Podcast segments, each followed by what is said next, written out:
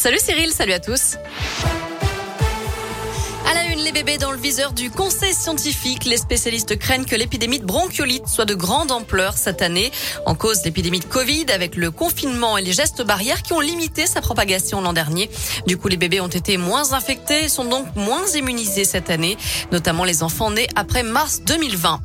Une liberté retrouvée pour les écoliers du Puy-de-Dôme. Depuis ce matin, ils ont abandonné le masque en classe dans toutes les écoles primaires. Le taux d'incidence dans le département étant tombé en dessous du seuil des 54 Covid pour 100 000 habitants.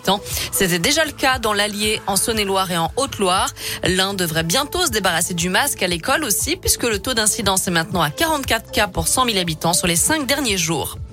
On reste dans l'Ain où 750 foyers sont privés de gaz. Selon le progrès, une canalisation a été percée ce matin lors de l'installation de la fibre à amberieu en bugey C'est le quartier Gare qui a été touché. Tout devrait rentrer dans l'ordre d'ici ce soir ou plus tard. Elle avait accusé à tort deux hommes de tentative de viol en août 2020. Une habitante de Givor a été condamnée à trois mois de prison avec sursis selon le progrès. Dans le reste de l'actu, cet appel à la démission collective des évêques, six jours après les révélations du rapport Sauvé sur la pédocriminalité dans l'Église. François Deveau, cofondateur de La Parole Libérée, Christine Pedotti du magazine Témoignages chrétiens et la théologienne Anne Soupa, connue pour sa candidature à l'archevêché de Lyon, demandent à tous les évêques de France de quitter leurs fonctions.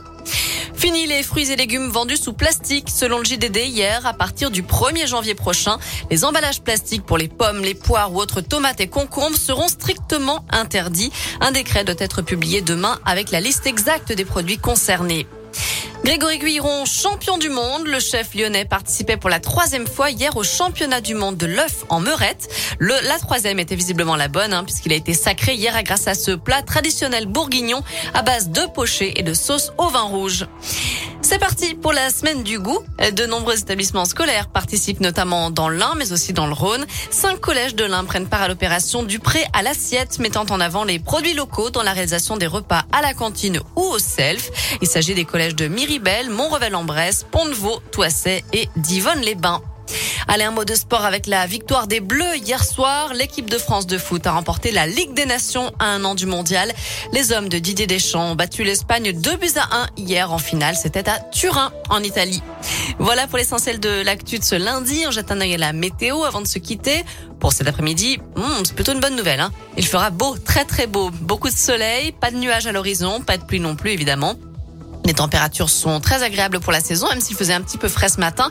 Ça grimpe quand même jusqu'à 17 degrés cet après-midi du côté de Vichy et Clermont et jusqu'à 18 dans l'Ain, donc c'est plutôt pas mal. Pour demain, même chose. Normalement, ça devrait faire beau encore tout au long de l'après-midi. Ça va se gâter peut-être à partir du milieu de semaine, mais nous y reviendrons. Merci